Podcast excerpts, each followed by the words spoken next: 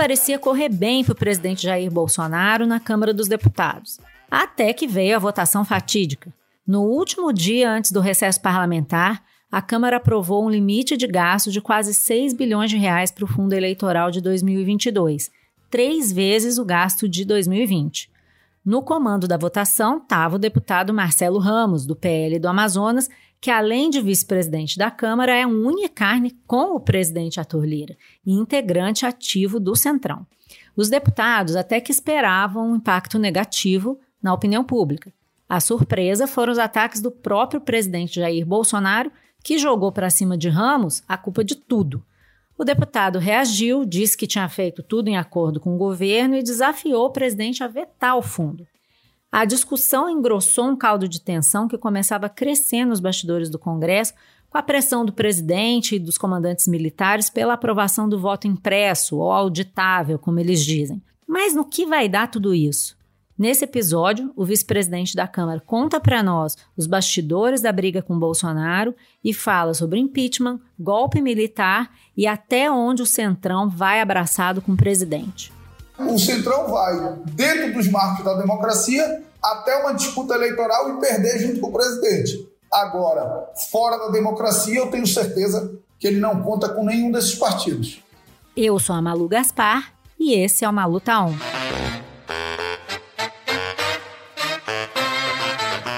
Oi, deputado Marcelo Ramos, o senhor tá on? Diz aqui na minha terra, o pai tá on. Não só on, como on fire, né? no Brasil não existe calmaria ultimamente, né? Quando, na verdade, tudo que o país precisava era de calmaria para vacinar todas as pessoas, para garantir comida no prato de 19 milhões de brasileiros que estão passando fome, para garantir emprego para 15 milhões de brasileiros que estão desempregados. Mas para ter calmaria e garantir isso, a gente precisava ter um presidente que nós não temos. Pois é, então já vou direto nesse assunto, porque a gente queria comentar com o senhor essa briga pública que o senhor teve com o presidente da República. Alguém botou lá dentro essa, essa casca de banana, essa jabuticaba. Agora o parlamento descobriu, tentar, foi tentado destacar para que a votação fosse nominal para essa questão, e o presidente Marcelo Ramos, do Amazonas, pelo amor de Deus, o Estado do Amazonas tem um parlamentar como esse. Pelo amor de Deus, o Estado do Amazonas. Né? Ele atropelou, ignorou, passou por cima e não botou em votação o destaque. O senhor disse que houve um acordo é, para isso e que o presidente participou. Então conta para a gente como é que foi fechado esse acordo em torno do fundo eleitoral e o que, que aconteceu para o presidente tomar essa atitude. Na verdade, a atitude do presidente é uma atitude desleal e covarde, como é bem característica dele para tentar livrar os filhos, porque pegou muito mal o fato dos filhos dele votarem a favor do fundo eleitoral. Só o presidente pode encaminhar a lei de diretrizes orçamentárias para a Câmara dos Deputados. Portanto, foi ele que encaminhou a LDO para a Câmara dos Deputados.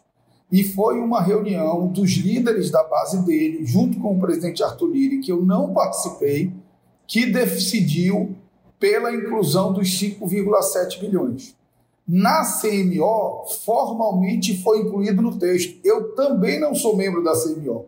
O meu único papel nessa história foi presidir a sessão do Congresso e colocar em votação. Na votação, na LDO, toda a bancada do presidente e o filho dele votaram a favor da LDO com fundão de 5,7 bi, e no destaque do novo, só cinco partidos encaminharam a favor do destaque. O Novo, o PSOL, o Podemos, o Cidadania e a Rede. Pelo regimento da Casa, há um interstício de uma hora entre uma votação nominal e outra. Portanto, nós tínhamos acabado de ter a votação nominal da LDO. Mas tudo bem, eu poderia dar de ofício se o painel estivesse dividido. Mas no painel, esses cinco partidos que manifestaram a favor do destaque do novo, eles não somam nem 50 deputados. Então, pelo painel, nós tínhamos a manifestação contrária ao destaque do novo de mais de 450 deputados e a manifestação favorável de menos de 50. Portanto, num painel como esse e dentro do intertício, não precisa de votação nominal. O senhor desafiou o presidente Bolsonaro a impedir o fundo eleitoral com esses limites de valores, não é isso? Sim, para ser minimamente coerente com o que ele disse e com a cena que ele construiu, uma cena mentirosa, uma cena manipulada, ele precisa agora vetar. E quando eu falo vetar, Malu, eu estou falando vetar. Eu não estou falando fazer um acordão para vetar e depois mandar uma outra proposta com 4 bi de fundo, aumentando mais do que o dobro do valor atual e ainda querendo usar a desculpa verbal de que reduziu de 5,7 bi para 4. Não. Se ele encaminhar um projeto de 4, ele está mais que dobrando o fundo eleitoral e deixando claro que o objetivo dele sempre foi aumentar o fundo eleitoral. Mas por que, que o senhor está falando em 4 bilhões? Alguém disse para o senhor que é isso que vai acontecer? Conta para nós os bastidores para a gente entender por que, que o senhor entrou nesse assunto. É o que se comenta nos bastidores de que o presidente está fazendo um acordo com os partidos para é, vetar, ficar bem na fita, ficar bem para fora e depois encaminhar um complemento da LDO para estabelecer o fundo em 4 bi. É esse acordo que está sendo construído e quando eu falo vetar, eu vou repetir, é vetar. Lembrando que o que o presidente está fazendo é expor a base mais importante para ele dentro do Congresso Nacional, que são os partidos de centro. Porque veja só, os deputados bolsonaristas, eles vão até receber o fundo eleitoral depois, mas eles vão votar contra para fazer demagogiazinha na internet. Os deputados de oposição têm essa questão bem resolvida com a sua base. Eles são a favor de financiamento público de campanha. Então eles não vão ter problema com isso, vão sustentar as suas opiniões. E você vai ter aí todos esses partidos do centro expostos pelo presidente da República tendo que votar nominalmente um veto. Mas então, como é que está sendo esse acordo, deputado? O presidente está se reunindo com os líderes dos partidos e dizendo que vai fazer isso. A gente é, acho muito importante nesse momento a gente entender como que o presidente opera, né? Porque é, é justamente isso que o senhor está denunciando, né? O presidente está tendo duas atitudes, uma para os bastidores e outra para o público. Exatamente. O presidente hoje é absolutamente refém. Né? Acho que os fatos políticos dos últimos tempos comprovam isso né, ele é absolutamente refém dos partidos do centro, que são partidos importantes para a governabilidade do país. O problema não está nos partidos de centro.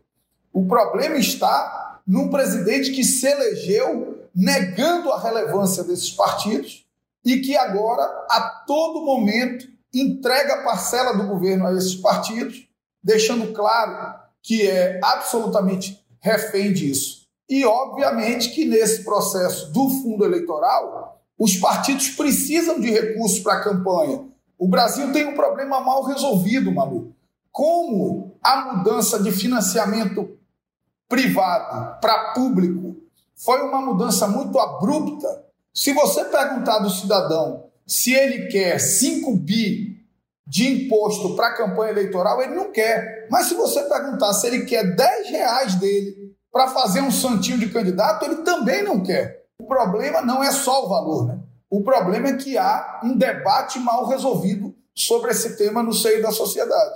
Mas aí, nessa ocasião, comunicaram ao senhor que o presidente Bolsonaro estava de acordo com essa questão do fundo eleitoral, é isso? Quem encaminhou toda a votação da LDO e do fundo eleitoral foi o líder do presidente Bolsonaro no, no Congresso, senador Eduardo Gomes, que estava comigo lá no plenário o tempo inteiro e que foi para a tribuna após a votação me agradecer pela condução e registrar a importância de ter aprovado a LDO naqueles termos que era o termo do acordo que ele tinha construído com os partidos. Uhum. E aí, depois disso, o presidente atacou o senhor publicamente e o senhor disse que tinha pedido é, apoio para o presidente da Câmara, Arthur Lira. Como é que foi isso? Não, não é apoio, olha lá. Eu entendo a posição do presidente Arthur Lira. Não cabe a ele é, escolher um lado de uma briga entre o seu vice e o presidente da República de quem ele é aliado. Eu apenas achei e acho que o presidente Arthur Lira, que o presidente Rodrigo Pacheco, que o líder senador Eduardo Gomes deveriam ter dito de onde surgiu esse acordo para incluir os 5,7 bi, que eles sabem que não é responsabilidade minha e que eu não me afastei em momento nenhum do que estabelece o regimento e do que estabeleceu o acordo entre os líderes. Era a única coisa que eu esperava dele. Ele disse que não faria isso. Eu não, eu não pedi isso, até porque não cabe pedir. Eu, eu acho que seria um gesto, porque o que o presidente fez foi absolutamente desleal comigo, que naquele dia, Malu, sentei na cadeira da presidência do Congresso 11 horas da manhã e levantei entre Câmara e Senado uma hora da manhã para aprovar uma matéria que era de interesse do governo para ajudar o país, porque era importante para o país aprovar logo a LDO. Então eu passei o dia inteiro trabalhando pelo país, trabalhando para ajudar o governo, e o presidente, desleal como é, fez o que fez no domingo. Mas olha lá, o presidente Bolsonaro o que fez comigo, ele já fez com o ministro Moro, ele já fez com a Joyce Halsman, ele fez um dia desses os filhos dele com a deputada Luísa Canziani, ele fez, ele cometeu uma deslealdade com o militar mais condecorado da história do Exército Brasileiro, que é o general Santos Cruz, aliado dele. Então ele não tem respeito por ninguém, não é por mim que ele teria. Agora, pessoalmente, qual que é a sua é, opinião sobre o fundo eleitoral, sobre financiamento público e mais, o senhor acha que o fundo eleitoral nesse momento do Brasil pode ser desse tamanho? Olha lá, eu sou daqueles que acham que quanto menos dinheiro em campanha, melhor. Se tiver pouco para mim, vai ter pouco para todos os outros candidatos. Quando, quanto mais dinheiro você coloca na campanha, mais caros os custos da campanha ficam. Acaba sendo uma conta burra. Então eu acho que o modelo de financiamento público é o modelo que o Brasil escolheu até aqui, mas que o valor do fundo partidário deve ser um valor equilibrado que garanta campanhas austeras no Brasil inteiro.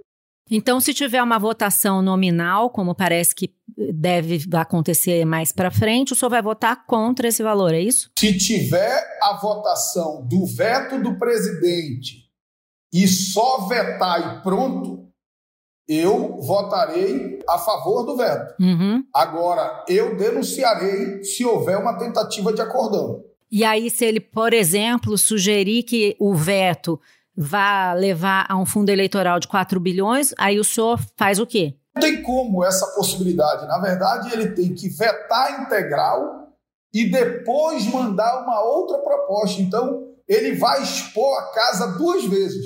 Que a casa vai ter que votar o veto dele e depois vai ter que votar uma outra proposta para aumentar para 4 bilhões. Agora, Malu, deixa eu dizer uma coisa que eu acho que é importante.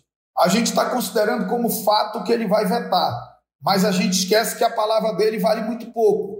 No orçamento passado, ele também passou o tempo inteiro dizendo que ia vetar. Quando foi no dia de vetar, ele inventou uma história que se ele vetasse seria crime de responsabilidade e não vetou.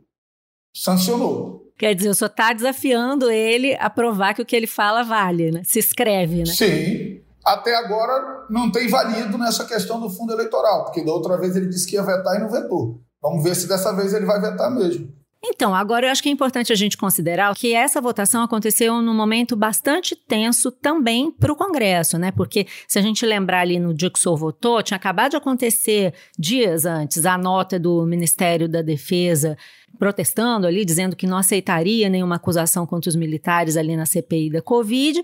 E depois, hoje a gente sabe, está na edição do Estadão essa semana, que o presidente e os militares estavam pressionando o Congresso, dizendo que não aceitariam eleições sem voto impresso, ou auditável, como eles dizem, né? É, e o ministro da Defesa teria mandado, inclusive, um recado para o presidente da Câmara, Torlira, nessa mesma linha. O presidente da Câmara está negando, é, isso ainda vai repercutir bastante. Eu queria saber se o senhor percebeu esse clima e se o senhor acha que uma coisa teve a ver com a outra, essa reação dele ao Congresso nesse momento. Olha, eu acho que primeiro que aquela nota assinada pelo ministro e pelos chefes das Forças Armadas ela é uma nota completamente desproporcional e completamente fora dos limites da, da Constituição. Os militares não agem pela sua vontade própria e nem pelas suas paixões ideológicas. Os militares, eles juram cumprir e proteger a Constituição Federal. E quando eles se afastam da Constituição por paixões ideológicas, eles quebram esse juramento. E quebrar esse juramento é crime militar. Então, eu acho que a nota foi desproporcional, desnecessária e, em relação aos fatos noticiados hoje, como o presidente Arthur nega, vamos ter que esperar o decorrer dos fatos, que eu confio na palavra dele. Mas o senhor se manifestou contra o voto impresso auditável. Talvez eu tenha sido um dos primeiros a publicamente postar um vídeo e me manifestar contra isso, por alguns motivos. Primeiro, porque nós temos eleições com urna eletrônica desde 1996. São 13 eleições, fora as eleições suplementares. Nunca houve um indício, não é que nunca houve uma prova, nunca houve um indício sequer sério de fraude no processo eleitoral. Segundo, por uma questão técnica. O sistema do TSE, ele já é auditável. Tanto o sistema que organiza as eleições como o sistema que totaliza os votos. O PSDB auditou esse sistema na disputa entre Dilma e, e Aécio e manifestou publicamente de que não houve nenhum desvio no processo eleitoral. Segundo, as urnas eletrônicas elas só são ligadas em rede depois que elas totalizam os votos e imprimem o resultado. Portanto, para alguém fraudar o sistema eleitoral, tinha que conseguir fraudar o sistema mãe, o que é um desafio enorme, e depois teria que fraudar 536 mil urnas de uma a uma. Então, tem que ter muita teoria da conspiração para achar que isso é possível. Agora, por outro lado, Malu, o voto impresso ele traz um problema insolúvel. E eu explico. O momento da votação na urna eletrônica, ele é um momento secreto e inviolável. Ninguém pode ver e ninguém pode conferir o que você votou. Se um eleitor mal intencionado vai lá, digita 40, imprime 40 e ele sai dizendo que digitou 15 e imprimiu 40, ninguém tem como tirar essa dúvida. Ninguém. É impossível tirar essa dúvida.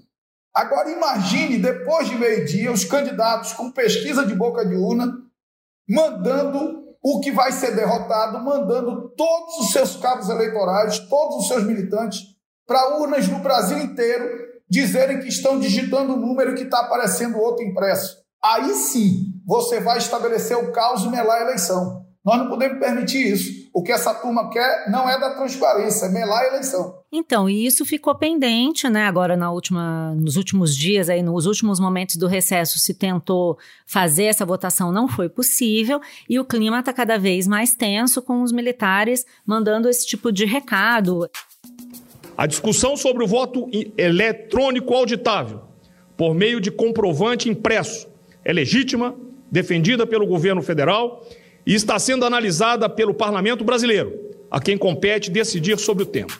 O que, que, pode vir a acontecer? O senhor acredita que é, seja possível fazer um tipo de acordo que algum, alguma parcela dos votos seja apurada dessa forma que eles defendem? Ou o senhor acha que vai haver uma briga em torno disso, de modo que ou vai ao racha? Qual é a sua previsão com base do que o senhor está vendo nos bastidores do Congresso, conversando com os deputados? Primeiro que militar não tem que se meter nisso. Isso não é assunto afeito às Forças Armadas. Eu acho que esse limite tem que ficar. Mas a gente tem um governo cheio de general, né? O próprio presidente empodera eles, né? Esse, esse limite tem que ficar absolutamente claro. Em relação ao que vai acontecer na Câmara, eu sinto os presidentes de partidos muito decididos em relação à inviabilidade dessa proposta. Eu acho muito difícil que mude o cenário a ponto da proposta não ser derrubada já na comissão. Então, o senhor não teme nenhum tipo de ameaça? O senhor acha que esse tipo de iniciativa de bastidores ou pública não prospera? Não, é óbvio que nós temos que temer ameaças que colocam em jogo a democracia e muito mais ainda quando elas vêm do alto comando das Forças Armadas. Agora, nós precisamos considerar alguns aspectos. Primeiro, o ambiente no mundo. O Brasil não é Mianmar. O Brasil é um país geopoliticamente muito importante. O Brasil não é um país que saia dos marcos da democracia sem embargos e bloqueios comerciais da União Europeia ou mesmo dos Estados Unidos com o novo governo democrata dos americanos. E aí o impacto disso no nosso agronegócio, o impacto disso na economia do nosso país. O Brasil de hoje não é o Brasil de 64. Em 64 nós tínhamos parcela dos movimentos sociais, parcela da imprensa, multidão na rua, o mundo dividido e o Brasil menos dependente de exportação de commodities. Então, fazer golpe em 64 era uma coisa, fazer agora é outra. Agora, nós precisamos estar vigilantes, riscar uma linha na esplanada para mostrar para o presidente até onde ele pode ir. O senhor falou é, nesses dias, em meio a essa crise, que estava analisando o super pedido de impeachment contra o presidente Bolsonaro e disse até que, numa primeira leitura, as acusações pareciam consistentes. É, mas também há, há, muito tempo atrás o senhor já falou no, várias vezes que o senhor era contra o impeachment.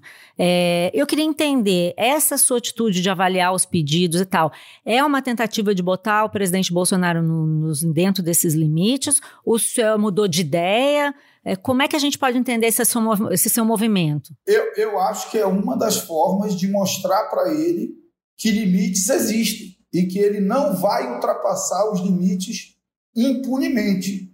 Óbvio, eu sou um deputado, um cidadão responsável, não sou um aventureiro. Impeachment não é tema que se trate por vingança ou por antipatia ou simpatia com o presidente. Impeachment não é tema que se aceite ou se negue sem avaliação dos pressupostos. E mais do que isso, impeachment não é tema só de natureza jurídica. Impeachment é um processo de natureza jurídica e política, tanto que é o único crime que não é julgado pelo Poder Judiciário, é julgado pelo Poder Legislativo. Então, primeiro, é preciso a configuração de crime de responsabilidade. Não há recall no Brasil, não há impeachment por incompetência. No Brasil só tem impeachment se o presidente cometer um dos crimes de responsabilidade expressamente elencados na Constituição Federal. Segundo, existem as condicionantes políticas para isso existe apoio da sociedade, existe apoio de base parlamentar, existe apoio dos setores produtivos nacionais. Nós já tivemos abertura de processo de impeachment, que culminou com a cassação do presidente, vide Dilma e Collor, e já tivemos abertura de processo de impeachment, que culminou com a manutenção do presidente, vide Temer. Então, isso é da democracia e depende de condicionantes jurídicas, mas também do ambiente político do país. E o senhor acha que o, o ambiente político permite a gente imaginar a abertura de um processo de impeachment contra o presidente Bolsonaro? Eu acho que ainda não tem fervura, mas que a água está esquentando. Você não tinha, um tempo atrás, manifestações de rua contra o presidente. Você só tinha manifestações de rua a favor do presidente. Eu e todos os líderes é, na Câmara, é, se nós, todos nós nos surpreendemos com a quantidade de pessoas que foram às ruas. No meio da pandemia, com alguns partidos decidindo não intervir, com um viés muito à esquerda, sem capacidade de levar ainda para a rua os moderados que são contra o governo, e ainda assim foi uma multidão de pessoas. Quando você vê pesquisas também, começa a crescer muito o apoio ao impeachment do presidente. Então, eu não acho que tem fervura, mas a temperatura está esquentando. Tem uma questão aí, né? O senhor é, disse que nunca iria contra o presidente da Câmara, Arthur Lira, que, por sua vez, por enquanto, diz que não vê razões para abrir um processo. O senhor e o Arthur Lira estão divergindo nessa situação? Olha lá, é natural que em alguns temas eu e o presidente Arthur possamos divergir. Quando nós fizemos a nossa composição, eu não era um deputado completamente alinhado ao presidente Bolsonaro como ele e que mudei depois de que virei vice-presidente. Não. Quando ele me chamou para ser vice compor com ele, eu já era o deputado que eu sou. Eu já era o deputado que apoia o governo nas pautas econômicas, que procura ajudar o governo no que acha que é importante para o Brasil, mas que levanta a sua voz sempre quando o presidente ultrapassa os limites da Constituição e da democracia. Então, eu já era assim. Essas diferenças pontuais nós já tínhamos, elas são legítimas na democracia. Eu respeito a autoridade dele, eu não falo em nome da Câmara, mas, independente de ser presidente, de ser vice-presidente, eu sou um deputado. E como deputado, eu tenho o dever de defender a Constituição e a democracia e não vou me afastar disso.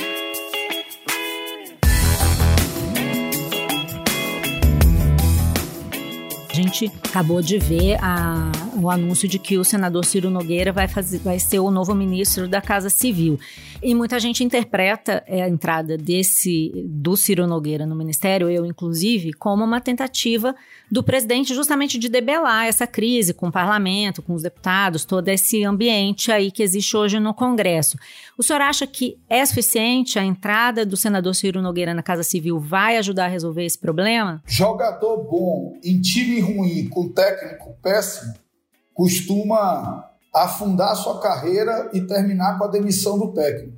Então é óbvio que o senador Ciro Nogueira é alguém altamente preparado, tem o respeito da Câmara, tem o respeito do Senado, mas eu não sei se ele é capaz de conter esses arrobos do presidente da República, que cria crises no momento em que o país precisa de estabilidade para enfrentar o que verdadeiramente é importante. O que é importante é vacinar as pessoas colocar comida na mesa das pessoas e garantir emprego. E parece que isso não é pauta do mandato dele. Mas o senhor outro dia mesmo fez um tweet dizendo que o governo terceirizou o orçamento e que o Bolsonaro não manda nada. Então, nesse caso, quem é que está mandando? Se não é o Centrão, como é que é isso? O Centrão está mandando no governo? Olha lá, se você pegar é, a LDO aprovada, toda a capacidade de investimento do Poder Executivo está no Poder Legislativo através do RP9. O orçamento secreto. Nem, não estou dizendo nem que isso é certo ou que isso é errado. Eu acho que o parlamento ele precisa ser empoderado mesmo. É, os deputados precisam ter capacidade de destinar recursos para os municípios que representam. Isso é absolutamente natural e republicano. Agora, isso é uma constatação.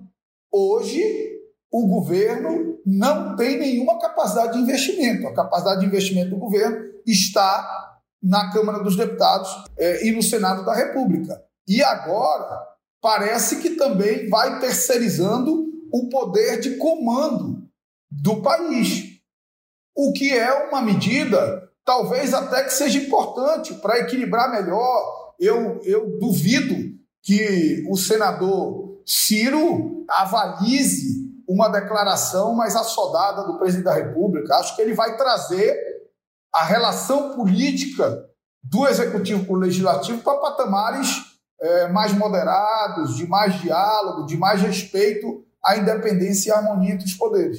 Não é essa a característica do presidente, né? A gente viu outro dia mesmo o presidente recuou, foi adotou um tom mais leve, até rezou, né, com os repórteres numa entrevista coletiva depois de visitar o ministro do Supremo, o presidente do Supremo Tribunal Federal. Santificado seja o vosso nome. Ajuda aí assim na terra. O pão nosso de cada dia até hoje. Perdoai as nossas ofensas, assim como nós perdoamos que nós temos pedido, e não nos deixei cair em tentação, mas livrar do mal. Depois voltou a fazer declarações, inclusive, contra o senhor. É, então, eu queria saber até onde o senhor acha que o Centrão vai com o presidente? Qual é o limite do Centrão? Eu acho que o limite do Centrão é o limite da democracia. Né? Eu não sei se. Mas já não tá? Nós já não estamos vendo assim ataques suficientes da democracia? Eu não sei se é verdade ou não, né? É, pelo que eu tenho ouvido, é, ele tem negado, mas a fala publicada como do presidente Arthur Lira, é, do recado, suposto recado mandado pelo general Braga Neto, ela é muito símbolo de até onde vai o Centrão. Vai, o Centrão vai dentro dos marcos da democracia até uma disputa eleitoral e perder junto com o presidente. Agora, fora da democracia, eu tenho certeza que ele não conta com nenhum desses partidos. O senhor votou no Bolsonaro? Não votei e não votarei. Então, isso mas, também. Mas no, no, Congresso o senhor vota com o governo, o senhor se considera um deputado da base. Eu voto com o país, Malu. Olha lá, pô, o Brasil precisava de uma reforma da Previdência. Foi a única reforma importante que esse governo fez, que foi presidida por mim. Eu não podia atrapalhar o Brasil porque eu tinha antipatia pelo presidente se eu considerava que aquela pauta era importante para o país. Agora, se afastou da Constituição e da democracia, eu me entrincheiro. Nesse aspecto, eu tenho muita clareza de que lado eu estou. Depois que o senhor respondeu ao presidente, algum emissário do presidente buscou o senhor para fazer as pazes? Teve alguma tentativa de contemporizar ou não? Não, não, não teve. Eu, eu conversei com o meu partido, todos os passos que eu dei, eu dei em diálogo com o meu partido, deixando claro que não estava pedindo para ninguém embarcar nisso comigo, agora deixando claro que era tentatório contra a minha dignidade eu aceitar passível o que o presidente fez, que foi absolutamente covarde e desleal, e o que essas militâncias é, digitais deles fazem comigo e com a minha família. Eu não vou aceitar isso. E nem com a sua família também? Eu só vou andar para frente, sim, com a minha família. Sim, mensagens, ameaças. Você teve alguma ameaça insinuações. de. É, várias, mas eu não levo essa turma a sério. Essa turma por trás das redes sociais são muito valentões. Eu não sei nem se eles existem na rua mesmo, porque quando eu saio na rua, o que eu recebo das pessoas é só carinho e reconhecimento pelo meu trabalho. Uma coisa que está pendente ainda de, solu de, de, solução é a questão do, da atuação do Centrão na saúde. Né? Eu não sei até que ponto o senhor está acompanhando, qual é a sua preocupação com isso, mas é uma coisa que coloca o Centrão em xeque, né? É, como foi a atuação, por exemplo, do deputado Ricardo Barros na saúde, e é o, o, foco da crise ocorreu em Manaus, que é o seu estado. Eu, eu vim de Manaus. Eu perdi parentes, eu perdi amigos em Manaus. E seria um absurdo eu dizer que não, isso não me, não me afetou e não me afeta. Claro que, que existem limites do que a gente consegue fazer. Dentro dos limites e dentro do que a gente conseguia fazer, dentro das informações que me foram passadas, foram tomadas todas as ações que podiam ser tomadas naquele momento. O que o senhor espera que aconteça? Qual é a sua avaliação sobre a atuação do Centrão no Ministério da Saúde? Via Roberto Dias e outros indicados. Eu não vou dizer que, que o Centrão pode se enrolar ou tentar fulanizar uma pessoa na outra, porque eu não quero fazer pré-julgamentos. Agora, que o que já foi investigado, confrontado com quebra de sigilos bancários, telefônicos e telemáticos, é grave e vai pegar gente grande, isso é.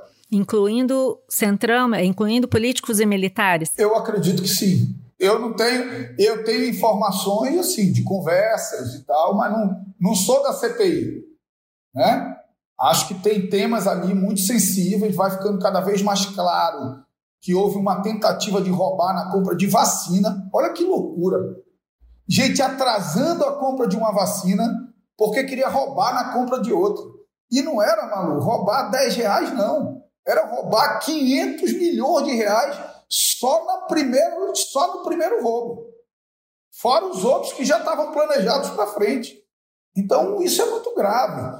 Um país não passa impunemente por tanto sofrimento, por tanta insensibilidade, por tanto desemprego, por tanta fome, por tanta miséria. Todo esse clima é muito ruim para o país. Olha lá, Malu, a gente esperava o presidente saindo do hospital e falando de combater essa tentativa de roubo na vacina, de que ele ia abrir tudo para que ficasse claro e quem fosse culpado fosse responsabilizado, de que agora ele ia acelerar o máximo possível a vacinação do povo brasileiro para retomar o caminho da economia, gerar emprego, gerar renda, os empresários voltarem a cuidar do seu negócio. As pessoas esperavam dele uma mensagem de esperança.